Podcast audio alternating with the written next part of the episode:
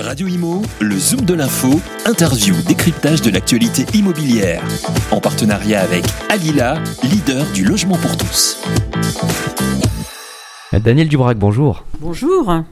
Alors une euh, première question sur euh, cette loi climat et résilience, l'interdiction à la location des passoires thermiques F et G dans un premier temps, c'est une bonne chose ça, les F et les G? On reviendra sur les étiquettes E après, mais d'abord sur les F et les G. Alors sur euh, le, les F et G, bon, on le savait, l'horizon 2028, 2 millions de logements qui sont actuellement loués comme résidence principale, qui devront ne plus être classés en, F et G. Bon, c'était déjà beaucoup. Euh, ça représente 1,7 million euh, de logements sur le parc privé. Nous, on était tout à fait en phase avec ça, dans la mesure où c'est une ambition qui était nécessaire. D'ailleurs, il vous a peut-être pas échappé qu'on a signé une charte d'engagement avec Pluriance, FNIM et euh, Emmanuel Vargon, ministre euh, du Logement, pour euh, mettre en chantier 50 000 copropriétés en trois ans. Donc c'est énorme parce que 50 000 copropriétés en trois ans, ça veut dire sensibilisation, ça veut dire étude, ça veut dire diagnostic technique global, plan pluriannuel de travaux et réalisation des travaux. Donc là, tout allait bien, mais j'avoue que avoir les logements, eux, qui représentent 25% du parc locatif privé, euh, à rénover euh, d'ici 2034, euh, là j'avoue que je ne sais pas comment on va faire. Enfin, c'est vraiment irréalisable. Il faudra mettre des financements sur la table. et voilà, il faudra. Je sais pas comment on va faire. C'est vraiment le mot? Irréalisable. On le sait de toute façon, on, le voit bien, hein, le marché est ultra tendu en France. La France manque de logements, il y a une vraie pénurie. Donc sortir de la location, l'étiquette E, vous le dites, c'est irréalisable. Bah, déjà que c'était très ambitieux avec les F et les G. Hein, donc il faut quand même savoir qu'en 2028, euh, c'est quand même très proche, on est en 2021. 2034, c'est que 12 ans, certes, c'est peut-être 12 ans, c'est peut-être beaucoup, mais ça sera vraiment pas réalisable. On avait compté que euh, les F et les G par rapport à 2025 et 2028, c'était en gros euh, rénover 150 000 logements par an au minimum. Ça représente énormément d'argent. Quand vous êtes en, en F, c'est à peu près 10 000 euros en moyenne de montant en euros pour rénover. Pour les G, ça va être 20 000, euros. Donc vous vous rendez compte l'argent que les Français vont devoir euh, mettre là-dedans. Les Français, c'est plus compliqué pour eux de mettre de l'argent dans un programme euh, de rénovation, y compris quand c'est dans du parc de type habitat collectif en copropriété, alors que c'est des fois moins compliqué de mettre 20 000 euros dans le changement d'une voiture, y compris euh, à vocation de transition écologique. Donc il faut quand même beaucoup sensibiliser, expliquer. Puis il y a tous les financements derrière. On le sait, le volet euh, de, ce, projet de loi, euh, climat et résilience, ça s'appelle se loger. Et à la fin, on sait que les Français ont besoin de se loger. C'est un, besoin vital, on le sait. Il y a un manque de, de logement. Et si on sort euh, du parc locatif privé, ces étiquettes E, F et G, comment réussir à loger tout le monde? C'est une bonne question. Alors après, il peut y avoir des incitations fiscales. On avait parlé de l'éligibilité de Normandie dans l'ancien, sur tout territoire. Des biens F et G, c'est une solution. Enfin, il peut y avoir des, amendements, à mon avis, ou des, propositions euh, fiscales. Il peut y avoir le doublement du déficit foncier aussi. Pourquoi est-ce qu'on parle de ça? Parce qu'il y a beaucoup de propriétaires euh, bailleurs privés dans le collectif. Donc il faut les aider aussi à supporter ces travaux. Et, la contrepartie, c'est bien qu'ils aient euh, des aides, donc des conditions fiscales qui garantissent cette soutenabilité financière pour ces bailleurs-là. Voilà, l'enjeu, c'est tout ça, et puis loger des gens. Je ne vois pas comment on va faire si on peut plus louer des logements. Euh, déjà, euh, vous avez le critère de la non-augmentation euh, des loyers dès maintenant.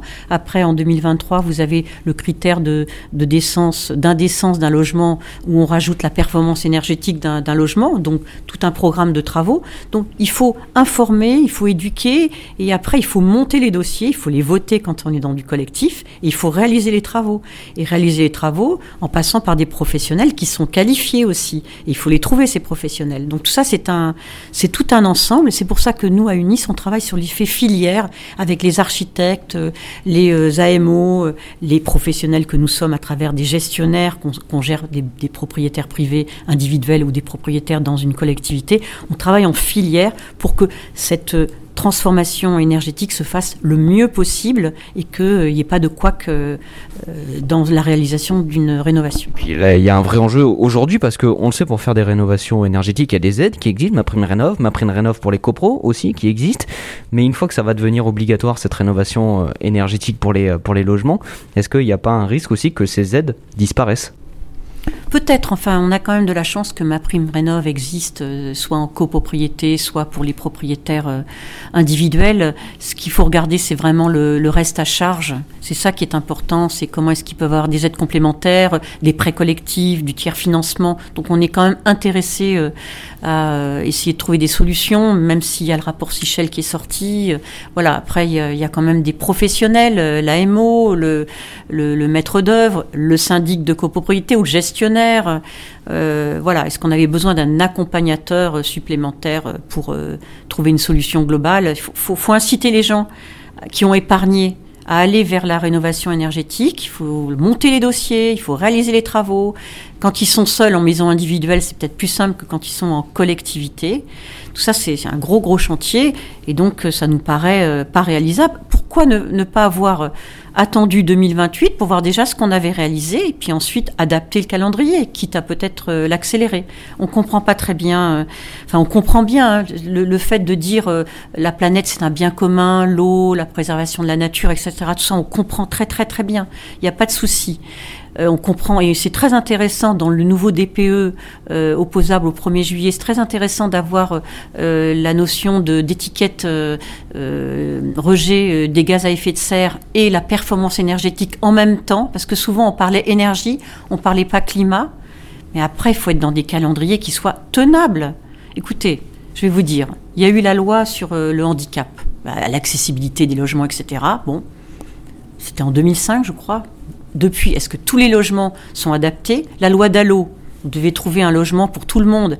Est-ce que, avec cette loi qui était très ambitieuse aussi, est-ce que euh, aujourd'hui tout le monde a un logement? Non. Donc il faut être quand même pragmatique. Il faut être plutôt euh, réaliste et y aller étape par étape. On est volontaire. La profession est volontaire. Unis est volontaire. Mais on ne peut pas non plus euh, faire une loi puis après du rétro-pédalage. Alors le risque c'est quoi? C'est d'y aller trop fort, trop vite? C'est d'y aller euh, trop vite. Il faut aller vite. Hein. la question du dérèglement climatique, c'est réel et sérieux. Les gens en ont conscience, les gens sont sensibles à ça mais euh, il faut faire des choses qui sont réalistes. Et c'est ça qu'on reproche. Il faudrait qu'on clarifie, nous, euh, avec le, projet de loi qui est en cours, hein, qui maintenant va passer au Sénat, sur le projet climat et résilience. On avait proposé des amendements avec des diagnostics techniques globaux allégés en fonction de la catégorie euh, d'immeubles, avec des plans pluriannuels de travaux où seraient sanctuarisées les aides, avec la portabilité du fonds de, travaux. Tout ça, ça a été rejeté. Donc, évidemment, on va retenter euh, notre chance euh, au niveau des, sénateurs, mais c'est parce qu'on pense, on est quand même les praticiens et on se rend compte que c'est très important d'aller vers cette rénovation, mais, ça peut pas être irréalisable, ça peut pas être insoutenable. C'est ça où on est un petit peu en, discordance euh, avec le, ministère du logement ou avec les ou avec les, députés qui veulent effectivement aller vite. Ils ont raison, mais, mais si c'est pas réalisable, c'est pas réalisable. Alors comment réussir? Daniel Dubrac à allier d'un côté la nécessité de la transition écologique et de l'autre côté une autre nécessité, le manque de logements palliés à cette pénurie c'est important les critères écologiques. Après, c'est vrai qu'il y a la il y a la double difficulté. Vous avez ce projet, vous avez aussi les, fameuses zones, les ZAN, où donc euh, on va pas, euh, on va être contre l'artificialisation des sols, et c'est bien. Mais pour autant, il va falloir quand même regarder l'activité économique, requalifier euh, des, des, friches industrielles, les transformer en logements et aussi en activité économique. Il y a tout ça à regarder. On peut pas être pour ou contre tel et tel programme. Il faut faire de la mixité fonctionnelle, il faut faire des logements intermédiaires. Tout ça, c'est important. Il faut, faut que les gens se logent donc nous, sur la, réglementation euh, qui nous préoccupe, sur la, partie euh, se loger dans le, projet climat et résilience, on dit, attention, il faut pérenniser les financements, ça c'est très important. La portabilité des fonds de travaux en cas de vente, c'est important parce que euh, certains n'ont pas compris. Il y a ce fonds Allure mais le font allure. Les gens, qu'est-ce qu'ils font? Ils le, ils le, stockent, mais ils l'utilisent tout de suite pour d'autres choses. Il n'y a pas de stratégie patrimoniale sur la conservation sur du long terme. Donc on dit que la portabilité aiderait. Il faut écouter les praticiens. Ça, c'est la vraie vie. C'est ce qu'on vit en tant que gestionnaire d'immeuble. Voilà, c'est ça. C'est pour ça. Après, je comprends les arguments euh, du logement euh, ou les arguments des députés. Je, je, on, les, on, les, comprend bien. Mais, mais la vraie vie, c'est pas ça. Adapter les diagnostics techniques euh, globaux à la diversité des immeubles, on en a parlé. Tout le monde n'a pas les mêmes besoins. Il n'y a pas la même ancienneté. Et puis sur les constructions de plus de 15 ans, on avait dit de ne pas imposer de plan pluriannuel de travaux si ce n'était pas obligatoire. Et cibler vraiment tous ces logements euh, F et G, parce que du coup, qu'est-ce qui va se passer? Il va peut-être y avoir des gens qui habitent dans des logements qui sont euh, de, mauvaise qualité, enfin mauvaise qualité énergétique, hein, et, il va y avoir un marché de, de, vendeurs qui vont habiter, avec des acquéreurs qui vont habiter, et ce qui fait que la rénovation va peut-être pas se faire. Donc attention à tout ça. Est-ce qu'il y a un enjeu aujourd'hui autour de l'épargne dite Covid? Je pense qu'il y a un enjeu. Je pense que c'est intéressant. D'abord, il y a des aides euh, qui sont, euh, y compris des, motivations euh, fiscales qui existent. Donc, c'est important que ceux qui ont de l'argent, qui ont épargné, c'est important qu'effectivement, s'ils ont des logements qui ne sont pas dans la bonne classification aujourd'hui, qu'ils s'intéressent au sujet de la rénovation énergétique et qu'ils y aillent. Voilà, ça c'est important. S'ils ont de l'argent, il faut qu'ils le fassent. Il y a un enjeu de performance énergétique, donc de, moins d'économie d'énergie, certes, mais aussi de préservation de la planète à travers euh, finalement euh, le CO2 qu'on va euh, déverser un peu moins.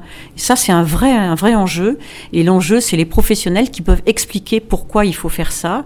Et donc ces personnes qui seraient intéressées par la rénovation sans se dire est-ce qu'il faut que j'en fasse ou pas. Déjà qu'ils aillent voir euh, l'ADEME, euh, il y a tout le réseau FER, comme le mot FER, qui existe, où il y a des gens qui vont euh, donner des informations, peut-être dédramatiser ce que c'est que la rénovation énergétique, l'expliquer et voir tous les atouts. Et puis l'enjeu, au final, quand vous êtes propriétaire d'un bien, euh, c'est la valeur verte, c'est ce qu'on appelle la valeur verte. C'est que aujourd'hui, la valeur verte d'un logement, c'est quoi? C'est indépendamment de sa situation géographique, c'est le logement qui vaudra plus parce que justement, il a été requalifié, il a été rénové. Ça, c'est important. Cette fameuse étiquette qui vaudra dans la valeur vénale d'un logement en tant que tel et qui peut-être précédemment n'était pas considéré. Une chaîne de valeur de l'immobilier où chaque maillon est essentiel. Merci beaucoup, Daniel Dubrac, d'avoir été avec nous ce matin. Merci beaucoup. Radio Imo, le Zoom de l'info, interview, décryptage de l'actualité immobilière. En partenariat avec Alila, leader du logement pour tous.